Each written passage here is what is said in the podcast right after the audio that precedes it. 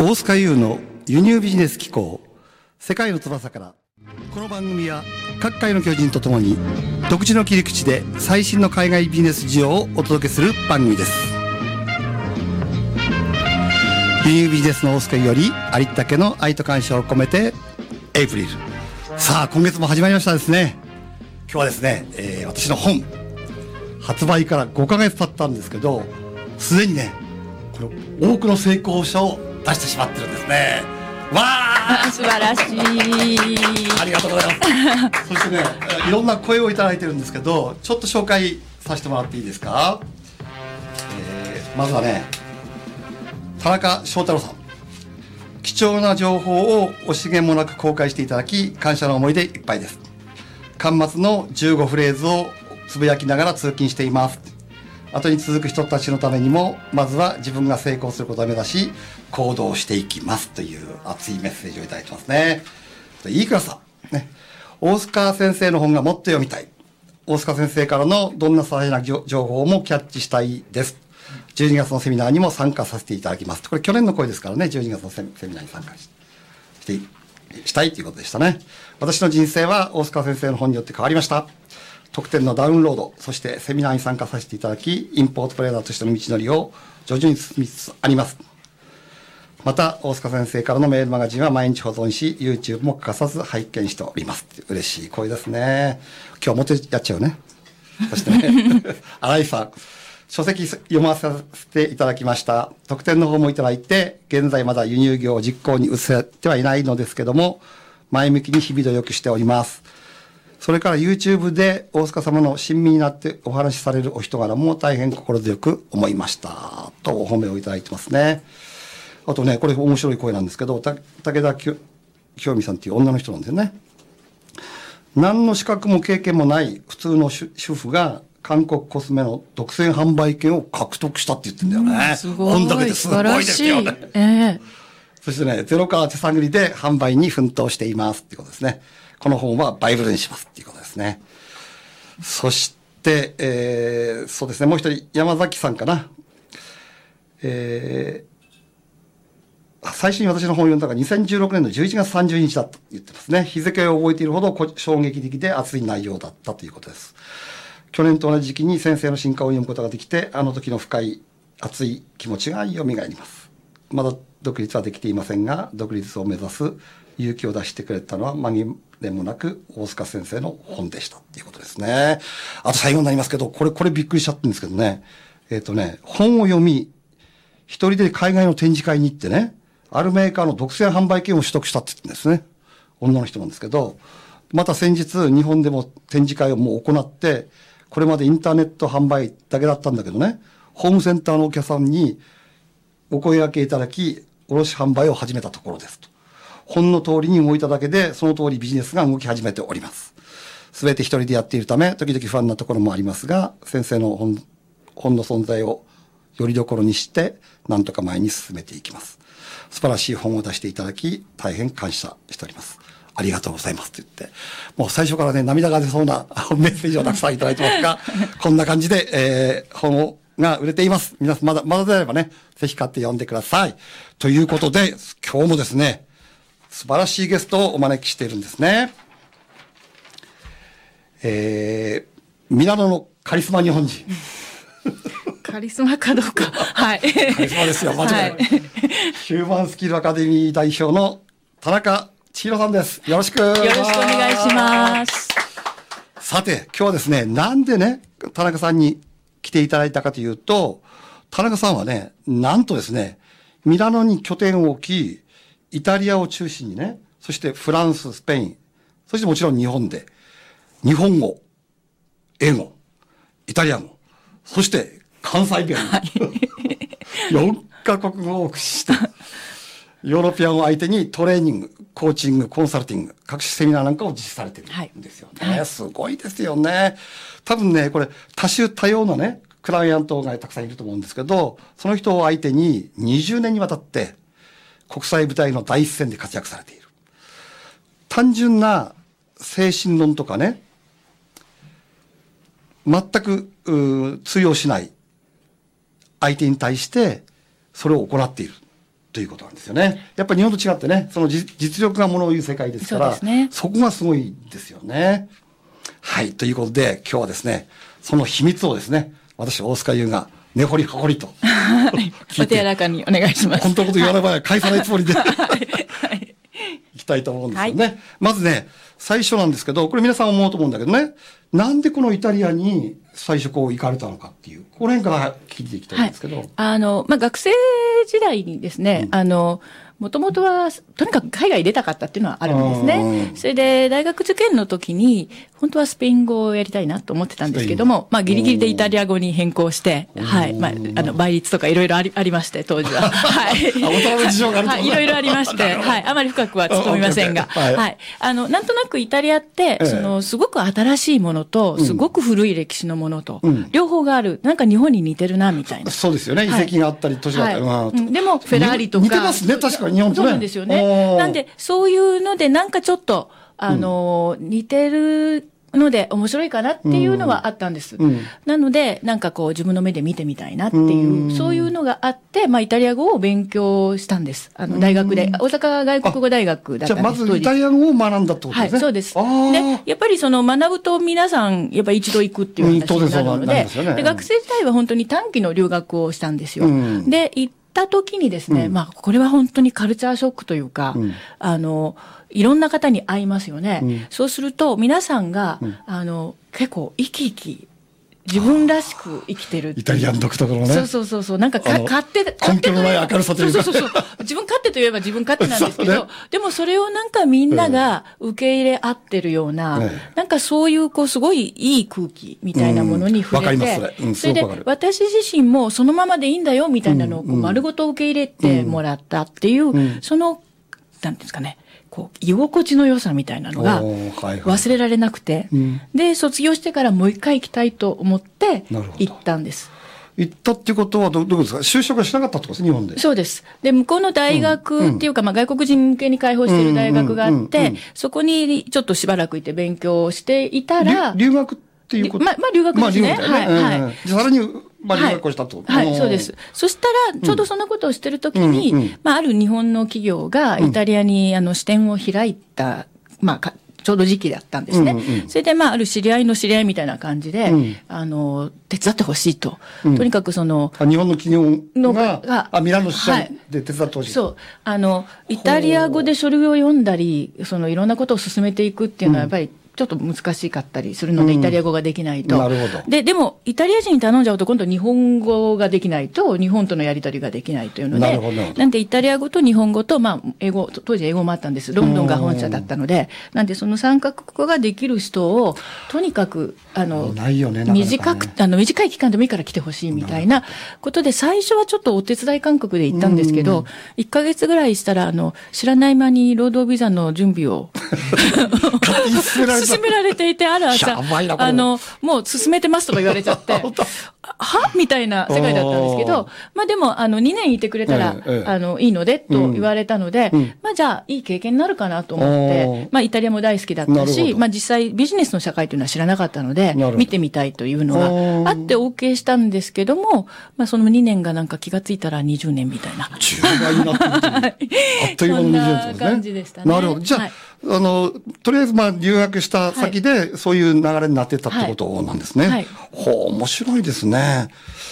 じゃあ、そういう中でね、はい。その、その後、そこで勤めてるわけじゃないですか。はそこから、今度は人にこう、ものを教えたりね、はい。するようなことになっていったわけですよね。はい。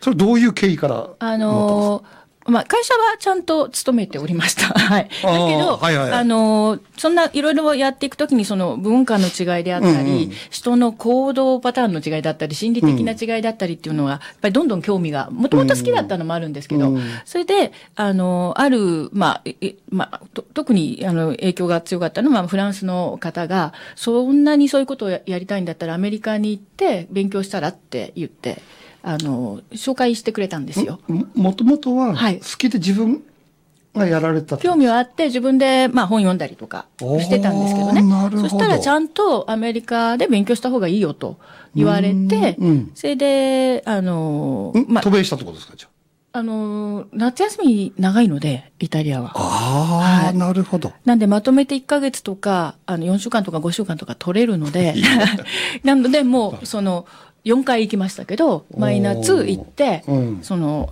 ステップ上げてっていう感じ。で、はい。で、あの、資格を、まあ、取ってっていう感じで、うん。で、たまたまその、最後の、本当にトレーナーズトレーニングなんかをやってる時に、うん。イタリアからイタリア人の方で来てらっしゃる方がいたんですね。うん。で、私を見て、イタリアで一緒にその仕事をしないかって誘われたんですよ。あ、一緒に行ってる生徒さんの中にイタリア人がいて、はい一緒にやれっていう話になったんですか、はいえーそうですか、はい。なんかね、はい。その、多分これ聞いてるリスナーの方は思うんだろうけど、なんかこう日本人ってね、ままあ、ある種の白人コンプレックスがあって、はい。なんかこう、我々が教えることなんか何もない的な雰囲気あるじゃないですか。そういう意味のハードルが高いと思うんだけど、やっぱ皆さんはね、なんで彼らにこう教えられたのかっていうのはすごく興味持ってると思うんだよね。あの、いや、日本人ってすごく勉強してるし、優秀だしね、あの、教えられることっていっぱいあると思うんです。うん。で、実際私がこう、おまあ、教えたり、あの、相談に乗ったり、いろいろ企業に入ったりするときも、あの、日本ってやっぱりビジネス的に成功してるっていう、あの、あれなので、向こうの人たちは、その、日本がどうやって、こんなに経済的に成長したのかとかっていうのを、逆に向こうは知りすごくたがるね向こうはすごく学びたいと思ってます、日本人から。ここポイントですよね。そうです。ここポイントですね。だから、あの、変な話なんですけどね、うん日本人が教えてるっていうだけで集まるんです、人は。それ、す、すごい。これキーワードですよ。でもそうです、私もね、はいセミナーと同じこと言ってるんだよ、はい我々に日本人だってね、展示会、海外の展示会に行って、はい日本人だって言うだけで、ものすごい扱いを受けるわけですよ。そうですね。じゃあそれと同じことが起きてると、はいそうです。だから商工会とかでも、うちで、じゃあ定期的にやってくださいとか。しかもそれをイタリア語でやるっていうわけですよね。はい、そうで。す。はい。うちに寄ってくれてるみたいな。はい、そんな感じで、なるほどのやって、で、だから、その、まあよくね、そんなのできないと思われる方いらっしゃるかもしれないですけど、あの、できるとかできないとか考えなかったですね。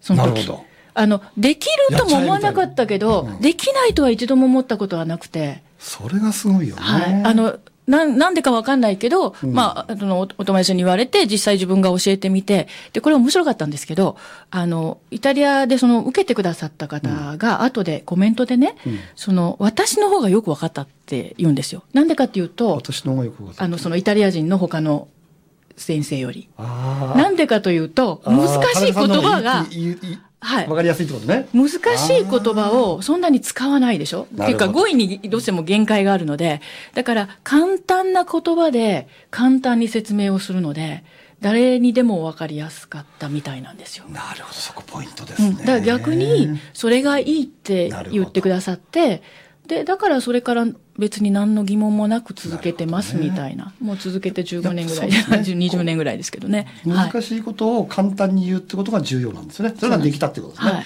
い、やー、これ興味深いですよね。はい。あっという間に午前中、はい午前中じゃない。午前中って今はい何時だったんです、前半が終わりつつあるんですね。はいじゃあここで一曲リクエストいただきましょうかね。そうですね。はい。じゃあですね、えーっと、エロス・ラマゾッティっていう人のイタリア人、もう典型的なイタリア人の感じですけど、のピューベッラコーサっていうのがあります。あの、最も美しいものっていう。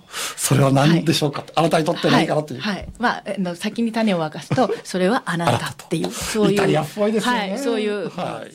はい。はい。こう元気になるような歌でしたね。はいありがとうございます。